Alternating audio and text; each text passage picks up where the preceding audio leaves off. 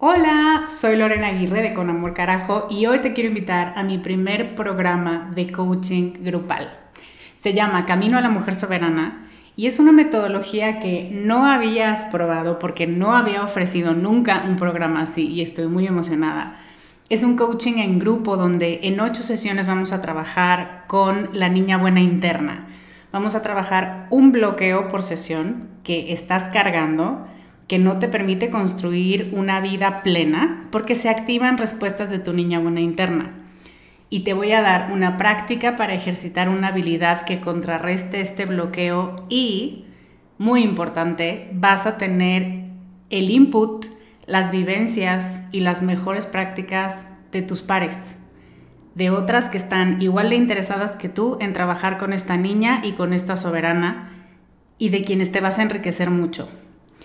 Entre las habilidades con las que vamos a trabajar está el merecimiento, usar tu deseo como brújula, aprender a recibir, la autorregulación emocional y cuatro habilidades más. Este es un grupo reducido, tenemos 15 sillas y una de ellas puede ser para ti. Te invito a que vayas a descubremasdeti.com diagonal camino para revisar las ocho habilidades completas la metodología mayormente explicada, los planes de pago y para que veas dónde nos puedes encontrar si tienes preguntas. Te esperamos allá para recorrer este camino juntas.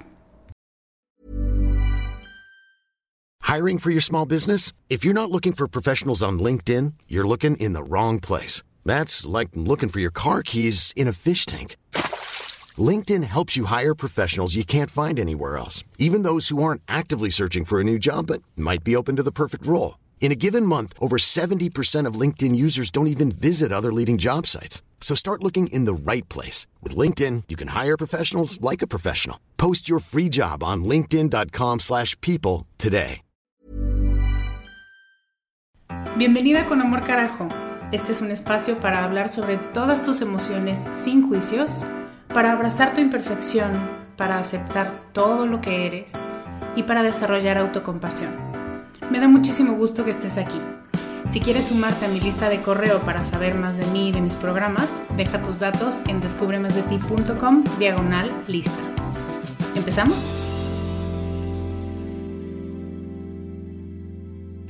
Hola mi querida comunidad, estoy muy contenta de saludarlos.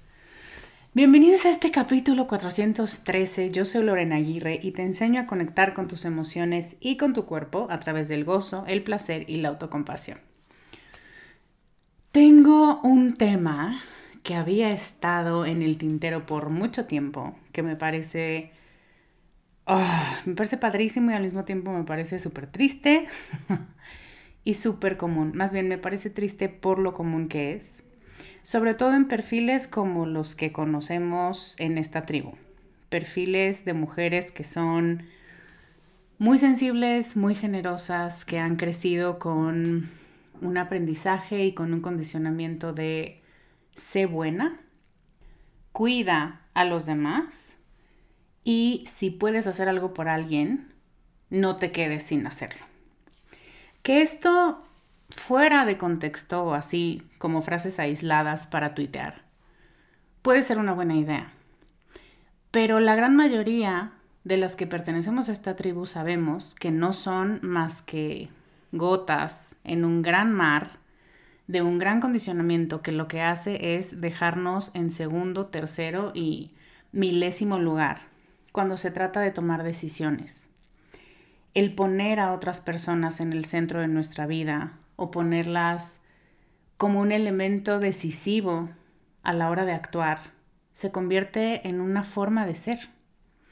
Nos convertimos en gente que hace cosas por otras personas y al final no se entera lo que ella misma quería. Y lo que inspira este capítulo son muchas conversaciones con muchas coaches, clientas, amigas y conmigo misma y particularmente me vino a la mente un, una frase que se le atribuye a Julia Roberts. Yo no estoy segura de que la haya dicho ella, no he encontrado fuente fidedigna que lo diga.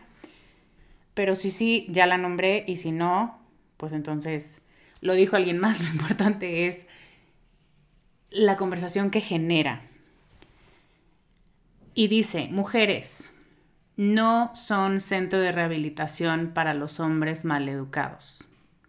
No es tu trabajo repararlo, cambiarlo, maternarlo o educarlo. Quieres una pareja, no un proyecto. Y yo creo que si desempacamos y desenvolvemos esta frase, hay muchísimas cosas que podemos decir. Y lo primero es este concepto de hombres maleducados. A mi parecer, desde que usamos ese término, es como infantilizar adultos que en teoría deberían de tener la misma madurez que nosotras para establecer un vínculo seguro y sano. Esta narrativa cultural de que los, de que los hombres, mira, ya está, mi inconsciente me estaba traicionando, de que los hombres son niños eternos, todo esto del síndrome de Peter Pan y todo esto que colectivamente es como un mal aceptado por generaciones, es una mala idea.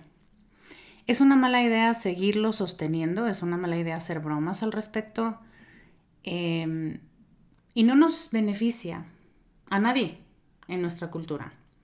Ni a los hombres porque les da permiso de, ups, creo que hice una cosa tonta, irresponsable y no lo pensé, pero bueno, ya sabes, eh, los hombres somos unos idiotas, ¿no? Lo he oído mil veces de boca de hombres, porque eso parece ser una justificación. Ya ves que nosotros maduramos lento, ya ves que nosotros eh, no somos tan ágiles de pensamiento, ya ves que nosotros tenemos atrofiado el corazón, ¿no? O sea, todo esto es fidedigno, me lo han dicho en la cara. y creo firmemente que no está basado en un en una maldad innata masculina, pero sí en una narrativa cultural que lleva mucho tiempo existiendo, que dice, ay, los hombres, ay, los eternos niños, que además grosería para las criaturas, porque eso implica una generalización para las infancias, pero bueno. Te permito que te comportes así, maleducadamente. Es difícil, mira, piénsalo. Hablar de una mujer maleducada, no, hablamos de una mujer perra, de una mujer amargada, de una mujer... Pero cuando hablas de un hombre, es como, es que es un malcriado, es que es como un niño, es que es inmaduro, es que, ¿no? O sea, las justificaciones para que cada uno nos comportemos inadecuadamente para lo esperado son distintas. De nosotras se espera que bajemos nuestra intensidad, de ellos se espera nada. Se espera inmadurez y se justifica la inmadurez. Eso es eso es terrible, eso es brutal tanto para nosotras como para ellos, como para todo el colectivo. Si yo te permito mantenerte en un estándar menor a la capacidad de madurez que tienes, ¿dónde va a llegar esta relación? ¿Hasta dónde nos vamos a poder vincular? Y sobre todo, como decía al inicio, para las que somos complacientes, comprensivas, excesivamente empáticas, ¿hasta dónde vas a hacer que yo me doble para entenderte, aunque aunque no tengas justificación con lo que acabas de hacer? ¿Hasta dónde voy a permitir ofensas, aunque sean chiquitas, o palabras que no debiste haberme dicho, o conductas que me hirieron y que al final dijiste, ay, upsi, no me di cuenta? Pues date cuenta. Parte de ser adultos y de la madurez y de la responsabilidad afectiva es decir, tienes razón. Es más, lo mejor sería que yo no te lo tenga que decir y que tú puedas decir, oye, me quedé pensando, lo que hice, lo que dije fue, estuvo mal. Fue absolutamente no pensado, no planeado. A la próxima te prometo utilizar una manera distinta de decirlo, un lugar distinto, una forma distinta. Entonces, este primer punto es ¿Y si dejamos de hablar de hombres adultos como si fueran niños malcriados? Y esto no solamente es por lenguaje, que tú sabes que el lenguaje crea y que el lenguaje define realidades y describe lo que estamos dispuestas a ver y a tolerar. Pero más allá del lenguaje, nos quita de la cabeza la idea de que alguien tiene que ser más madura, porque si tú eres malcriada, entonces necesitas a alguien, que es la postura que igual por generaciones las mujeres hemos pues ni siquiera elegido, sino se nos ha puesto ahí de ser las maduras, las mamás, las que pueden ver la imagen completa y entonces dar las soluciones más amplias y más profundas. Le estamos robando a nuestras parejas, y claro, la frase habla de parejas, pero yo quiero expandirlo a cualquier persona con la que interactúes y quieras tener una relación de intimidad. Parejas, amigos, familia sana y segura, todas estas personas necesitamos verlas como iguales. Tú eres un adulto que tiene la misma capacidad que yo de leer los libros que yo he leído, de escuchar los podcasts que yo he leído, de tomar los cursos que yo he tomado. O sea, nada te lo impide. Pero si yo sigo pensándote como alguien inmaduro, voy a permitir que no accedas a eso. En cambio, si yo tengo claro que estamos compartiéndonos y vinculándonos de igual a igual, yo me voy a quedar en mi volante y te voy a pedir y te voy a exigir que tú también te quedes en el tuyo. Que te hagas responsable de lo que haces, lo que dices, lo que ignoras, lo que callas. En tu relación conmigo. No te voy a justificar, no te voy a resolver, no voy a decir, bueno, lo que en realidad quiso decir esta persona, no. Porque si no lo dijiste, necesitas corregirlo. Si ignoraste o si tu conducta dio a entender una grosería, una agresión, es tu trabajo quedarte en tu volante y decir, lo siento, corrijo lo que acabo de decir. Em, entonces, esto me lleva a preguntarnos, ¿desde qué lugar te quieres relacionar con otras personas? Y creo, y no me dejarás mentir, que hay una dicotomía súper hipócrita en nuestra cultura, porque por un lado te dicen, o muchas de nosotras hemos dicho, cuando quieres a alguien no intentas cambiarlo. Cuando quieres a alguien lo quieres como es, así con sus cualidades y sus defectos que parecemos canción de Lupita D'Alessio, ¿no? Ok. Y por otro lado, dices, si yo puedo y veo que esta persona la está cagando, es mi obligación ayudar a esta persona a ser mejor. Y esto puede ser desde hacer el rol de su mamá hasta convertirme en una persona cruel y exigirle que se comporte como yo quiero y llegar a la manipulación. Entonces no siempre es porque somos buenas, buenas, buenotas podemos llegar a manipular y decir, pórtate bien, siéntate bien, habla bien, este, es, no sé si han visto esta tendencia a utilizar palabras psicológicas para violentar. La responsabilidad afectiva ya se utiliza como cacheteadora oficial y las palabras van perdiendo sentido. El narcisismo, ¿no? A cualquier persona ya le dices narcisista solo porque dijo lo que quería y necesitaba. Entonces, es importante que haga este matiz. Aun cuando somos sobreempáticas, aun cuando nuestra intención es ayudar, fácilmente podemos caer en la manipulación. Fácilmente, así como podemos ceder muchas cosas y lastimarnos y perdernos y difuminarnos en el escenario con otro humano, así también podemos de pronto un día amanecer enojadas y cobrarle todas las que ha hecho hasta el momento con conceptos y con actitudes y con manipulaciones. Y en realidad, cualquiera de estas dos conductas o el espectro entre estas dos, lo que tiene de base es no siento que me esté relacionando con un igual y siento que si es mi obligación y mi derecho ayudarte a ser mejor, puedo utilizar cualquier medio que yo considere prudente. Y aquí necesitamos frenar nuestros caballos no, no debes ayudar a cualquier persona si esa persona no te pide ayuda. Aunque para ti sea claro o parezca muy claro para tu perspectiva lo que esta persona necesita, si no te dice, he notado esto y yo sé que tú sabes, me ayudas, me recomiendas un libro, me puedes escuchar, podemos tomarnos un café y me aclaras algunas cosas que yo estaba intentando acomodar pero todavía no lo logro, en ese punto intervenimos. Y lo que te decía, estos dos argumentos contradictorios, si quieres a alguien no lo cambias y Si ves que alguien le está cagando, tienes la obligación de decírselo. Entonces lo que nos dice es, ¿tienes la obligación de trabajar por el bienestar de otra persona? Lo cual, entre paréntesis, puede permitirte la manipulación. Y al mismo tiempo, tienes la obligación de no exigirle nada para que sea mejor. Ni para sí misma ni para la relación. Tú no puedes decirle a nadie que quieres que cambie, porque así son las personas y tienes que dejarlas ser. Por supuesto, por un lado, que es el primer argumento, cuando estamos con alguien valoramos todas estas cualidades y todos estos elementos de su personalidad, eh, que algunos son muy chistosos, que algunos son sorprendentes, algunos son admirables y otros tantos también son como frustrantes, ¿no? Ya deja de decir eso. Es racista lo que estás diciendo, deja de decirlo. No, no es de bromita, o sea, piensa lo que estás diciendo. Es que fíjate los impactos de lo que dices, ¿no?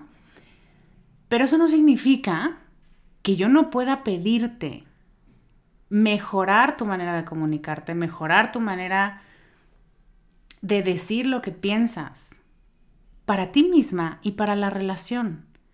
Es que de hecho tengo la obligación de mostrarte, ¿no? De pedir algo que yo estoy viendo que no funciona y que no va a funcionar a la larga en nuestro vínculo y decirte, es que cada vez que tú levantas la voz, yo me pongo a la defensiva y esto va a terminar mal. Por lo tanto, necesito que cuando me estés hablando, sobre todo de temas delicados, no me levantes la voz. Eso no es cambiar a la gente porque no la aceptas. Eso es ir construyendo un andamiaje para que la comunicación y la relación se conviertan en algo útil y cómodo para todas las partes involucradas. Porque si no, te llevas lo peor de cada mundo. Por un lado, según tú tienes permiso de intervenir cuando quieras e incluso de llegar a ser abusiva. Y por otro, toda la carga del trabajo de construir una relación te la llevas tú. Eso es el peor negocio del mundo. Hey, I'm Ryan Reynolds. Recently, I asked Mint Mobile's legal team if big wireless companies are allowed to raise prices due to inflation. They said yes. And then when I asked if raising prices technically violates those onerous two-year contracts, they said, "What the f*** are you talking about? You insane Hollywood ass." So to recap, we're cutting the price of Mint Unlimited from $30 a month to just $15 a month. Give it a try at mintmobile.com slash switch. $45 up front for three months plus taxes and fees. Promoting for new customers for limited time. Unlimited more than 40 gigabytes per month. Slows. Full terms at mintmobile.com. En mi clase gratis de Niña Buena a Mujer Soberana, a la que por cierto puedes acceder en descubremasdeti.com diagonal clase, te hablo mucho sobre esto sobre lo importante que es para el arquetipo de la niña buena complacer a los demás. Nos aprendemos sus rutinas, nos aprendemos sus gestos, sus reacciones, sus deseos. Ya sé que le gusta así el café, ya sé que cuando pone esta cara es que está enojada, ya sé que mm, si se están peleando es porque nadie quiere sacar al perro y entonces lo saco yo. Y esto lo hacemos por muchas razones, por condicionamiento y hábito, por supuesto, para sentirnos especiales, para sentir que estamos aportando, para que la otra persona se sienta escuchada, vista y atendida. Y esto, aunque de nuevo fuera de contexto podría verse como un detalle lindo y donde estás pensando en el otro y donde estás involucrándote mm, para mejorar el vínculo e incluso la calidad de vida de la otra persona y mutua. Cuando esto se convierte en un estilo de vida y conforma las conexiones neurológicas para socializar, o sea, si solo puedes socializar desde aquí, se convierte en un condicionamiento donde yo no puedo conectar contigo por quien soy, sino por lo que hago por ti, por lo que sé de ti, por lo que te doy, por cómo reacciono ante los estímulos que tú me das. Y esto es peligroso, porque todo el tiempo nos tiene probándonos y todo el tiempo nos tiene volteando a ver a la otra persona pensando, ¿lo estoy haciendo bien? ¿Te está gustando lo que estoy haciendo? Em, ¿Me quieres más? ¿Te parezco suficientemente especial porque te conozco muchísimo y sé cómo tomas tu café? Y eso nos desconecta por completo de nosotras y nos vincula de una manera servil y de una manera peligrosamente abandonista de nosotras mismas. Entonces, no pensar todo el tiempo en la otra persona y en lo que la otra persona puede necesitar aunque ha sido el discurso que nos han enseñado a las niñas buenas, es un arma, te iba a decir un arma de doble filo, pero ni siquiera, es un arma por completo. Para ti, para la otra persona, para la relación, para quien te ve. Es una mala idea vincularte desde la complacencia y vincularte desde la rescatadora y la reparadora. Aquí te voy a hablar de, de esto. Nos convertimos en reparadoras cuando nos damos cuenta que la otra persona está haciendo algo inadecuado o podría ser mejor. Y muchas veces lo que hacemos es preguntarnos, ¿y qué puedo hacer yo para mejorar esta situación? Para mejorar a esta persona. Hacemos una especie de eugenesia emocional, donde le vas expulgando y le vas quitando elementos que lo hacen menos perfecto o que lo hacen menos agradable o que no te gustan. Por eso te digo que la línea ligera entre la manipulación y la ayuda es de verdad muy delgada. Y por otro lado te preguntas, ¿yo qué traigo a la mesa para hacer la diferencia? Para aportar valor. He escuchado muchas amigas, muchas parejas decir esto. Este es un término de empresa que de por sí me da roña, pero ¿cómo aportamos valor? ¿no? Me acuerdo que en la empresa en la que trabajé hace muchos años, yo era de recursos humanos y nos burlábamos de la expresión, porque era como, haz tu trabajo, dude. O sea, no necesitas desvivirte. Haz lo que tienes que hacer, hazlo de la mejor manera, de la forma más eficiente y con don de gente, y seguro algo bueno sale de aquí. Pero deja de obsesionarte con aportar valor y generar 18 formatos nuevos, convocar a 20 juntas a la semana. O sea, no, no. Eficientar cosas, entre comillas, para echar a la basura el trabajo que han hecho decenas de personas solo porque tú tuviste una mejor idea. Dejemos de enfocarnos en esto de aportar valor. Entonces imagínate si para un negocio esto da roña, para una relación es la locura. Tú no tienes que convencer a nadie de que vales la pena, de que tú puedes hacer la diferencia, de que tú les puedes rescatar, de que tú puedes ser esa persona especial que les va a cambiar la vida. Tú no estás en este mundo para cambiar la vida de nadie. Y yo sé que lo sabes, pero también sé que se te olvida. Y te lo digo porque me pasa. Entonces, lo padre y lo nutritivo de los vínculos humanos sanos es que solo ser y estar desde tu esencia sin maquillarla y sin actuar con los demás nos vuelve apreciadas y amadas. No tienes que hacer un esfuerzo, no tienes que montar un escenario ni un personaje. Es agotador y no es sustentable. Y yo sé que muchas de las que estamos aquí somos complacientes de corazón, porque lo hemos sido por 40 años. Es importante que sepas que puedes dejar ese disfraz y de nuevo te voy a mandar a mi clase, porque es un entrenamiento para que puedas poco a poco ir soltando esa idea de si yo no estoy para los demás, los demás van a morir sin mí. O me van a dejar de querer, o todas las anteriores. Pero tú eres apreciada y eres amada porque eres. No necesitas que nadie te dé puntos extra, no necesitas aportar valor, no necesitas necesitas ser y trabajar en ser lo más genuina posible con toda la gente que toques. Algunas les vas a cagar, otras les vas a parecer fascinante, a otras les vas a dar igual y ni se van a acordar de tu nombre, porque así es la vida, porque así son las personas. Pero entre más honesta y más auténtica seas, mucho más ricas van a ser las relaciones que establezcas. Porque entonces vas a decir, ah, no, ¿quieres que me ponga una máscara? ¿Quieres que sonría todo el tiempo? ¿Quieres que te resuelva los problemas todo el tiempo? eso no va a funcionar. Ya lo intenté, ya lo hice e incluso soy muy buena resolviendo problemas ajenos. Pero ya no quiero ser esa. Hay un podcast que te voy a dejar en las notas del capítulo de hoy está en inglés, un podcast donde Glennon Doyle entrevista a Sara Bareilles, mi amor y mi crush musical. Y Sara dice, yo soy una reparadora. Y es casi que una práctica espiritual para mí estar al lado de alguien que está sufriendo.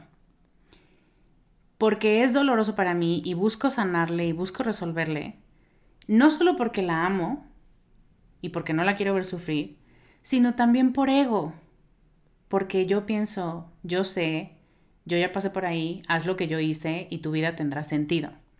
Y entonces muchas veces reparamos desde este lugar de mucha compasión, de mucha empatía, pero también de mucho control y de mucho, yo voy a estar aquí para ti, no importa si me pateas, me escupes y ya no me quieres, porque yo sé lo que tú viviste. Porque yo viví lo que tú estás viviendo y entonces lo conozco. Y no es verdad, no siempre, las circunstancias son distintas, aunque vivamos, entre comillas, la misma experiencia, nunca va a ser igual, porque los recursos mentales, emocionales y sociales que tú tienes o que tú tuviste al vivir una experiencia no son los mismos que tiene la otra persona. Entonces asumir que yo soy la mejor para apoyarte en este proceso es muy soberbio, es muy mentiroso y te deja a ti sintiéndote inadecuada y a la otra persona como con esta idea de, híjole, no me ayudes, compa, porque me estás confundiendo más o porque ahora siento que te tengo que dar las gracias por algo que en realidad no me benefició tanto. Y eso en lugar de vincularnos aleja más a las personas porque tú y yo lo sabemos, yo seguro hace unos años era así y me enojaba. Entonces, ¿para qué me preguntas si no vas a hacer lo que yo te estoy diciendo? porque básicamente tú tenías la obligación de obedecerme porque yo soy la más sabia del mundo. Y por eso te digo, eso nos convierte de pronto en tiranas y nos convierte en controladoras y nos convierte en gente que empieza a clasificar a su gente en función de qué tan lista eres porque me haces caso o no.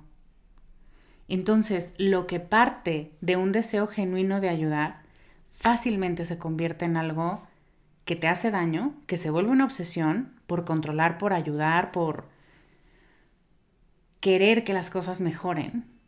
Pero si nadie te pide ayuda, no tienes por qué darla. E incluso cuando hay gente que te pide ayuda, yo, ese fue uno de mis grandes exámenes profesionales emocionales alguien que quiero mucho me dijo, tú te dedicas a esto, ¿por qué no me ayudas?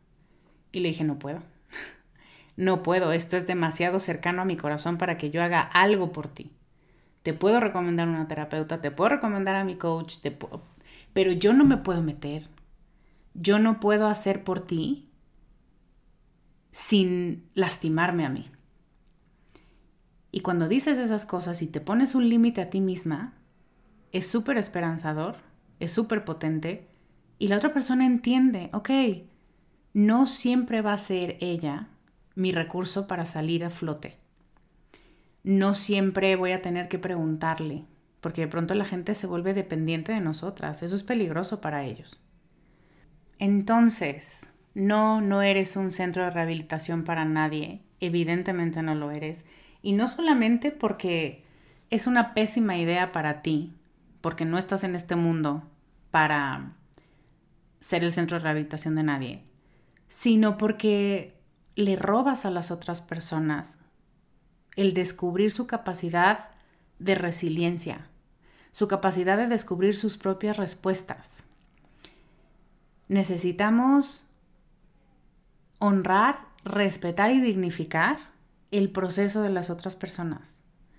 No te voy a sacar antes y en este mismo podcast me estoy acordando, Glennon Doyle dice, es como sacar al gusano del capullo cuando se está convirtiendo en mariposa, solo porque dices, ¡iu, qué asco! Imagínate toda la cosa asquerosa en, en la que está flotando. Pobrecita debe estar muy incómoda. Déjame, le abro el capullo, lo corto y la saco. y muy cagada Glennon Doyle dice, o sea, como te incomoda mi capullo, ya no voy a ser mariposa. Entonces es importante saber Vengo de un lugar donde quiero ayudar genuinamente. Sin embargo, históricamente mi manera de ayudar ha sido entregarme por completo y volcarme por completo. Eso no sirve para mí y es altamente probable que tampoco sirva para otras personas. Con lo cual, necesito revalidar y necesito reconceptualizar qué quiero decir con ayudar. ¿Cómo puedo ser de mayor utilidad en esta situación para esta persona? Y si la otra persona no te pide ayuda, tú puedes decir, oye, te veo triste desde hace un rato, te veo cansada desde hace un rato, quiero que sepas que aquí estoy y estas son las maneras en las que yo puedo ayudar. Estoy percibiendo que tú estás como yo estuve hace dos años y si quieres tengo un libro que te puedo recomendar, tengo 20 minutos para un café si quieres, esto es lo que yo te puedo ofrecer y aprender a soltar. Ya que tuvimos ese café, te suelto. No eres, como dice esta frase del inicio, que puede o no ser de Julia Roberts, no eres mi proyecto personal de ayuda y de rescate, de reparación. Respeto tanto tu proceso y honro tanto que hayas aceptado mi ayuda, que en este momento me retiro, te dejo en tu capullo, que muchas veces, pues tal cual, el capullo está lleno de unos jugos ahí pegajosos, asquerosos, que yo a veces le llamo el pantano o la cueva, o sí, a veces le digo el pantano de mierda, la verdad.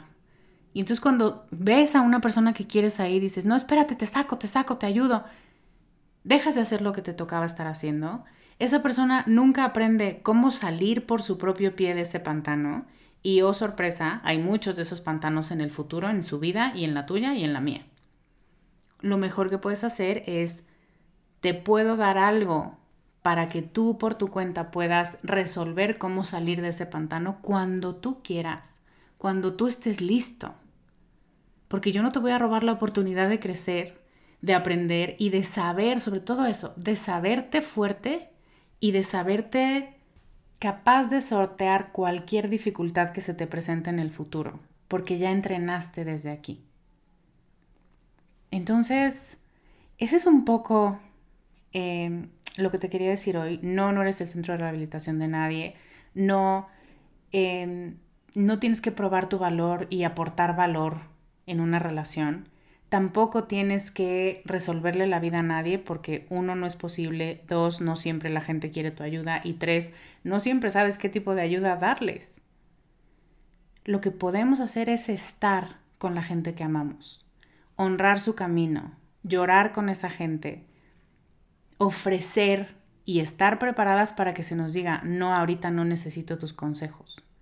Pero ofrecer presencia, ofrecer experiencia, ofrecer estas, estas semillitas de sabiduría que se nos han sembrado en nuestro propio proceso.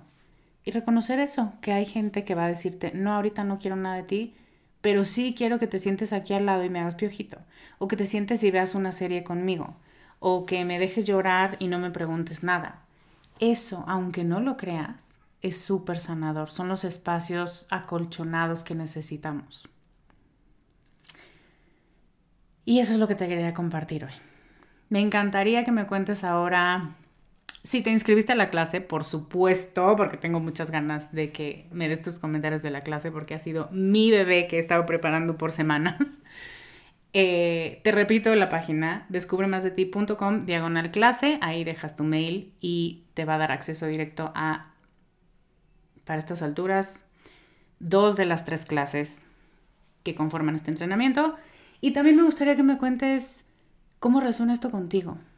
El no rescatar a nadie, el tema de la manipulación, el tema de tener que sentir que estás probando tu valor porque estás haciendo cosas para rescatar al prójimo, o todo lo que haya tenido sentido para ti hoy, me encantará que nos lo compartas en los comentarios de este capítulo.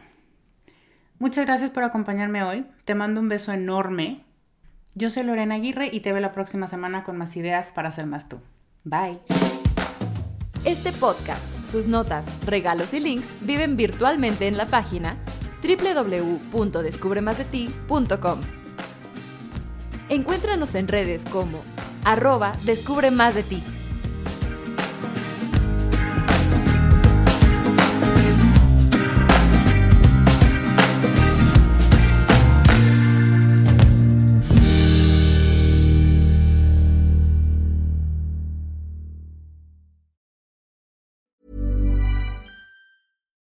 When we're on a budget, we still deserve nice things.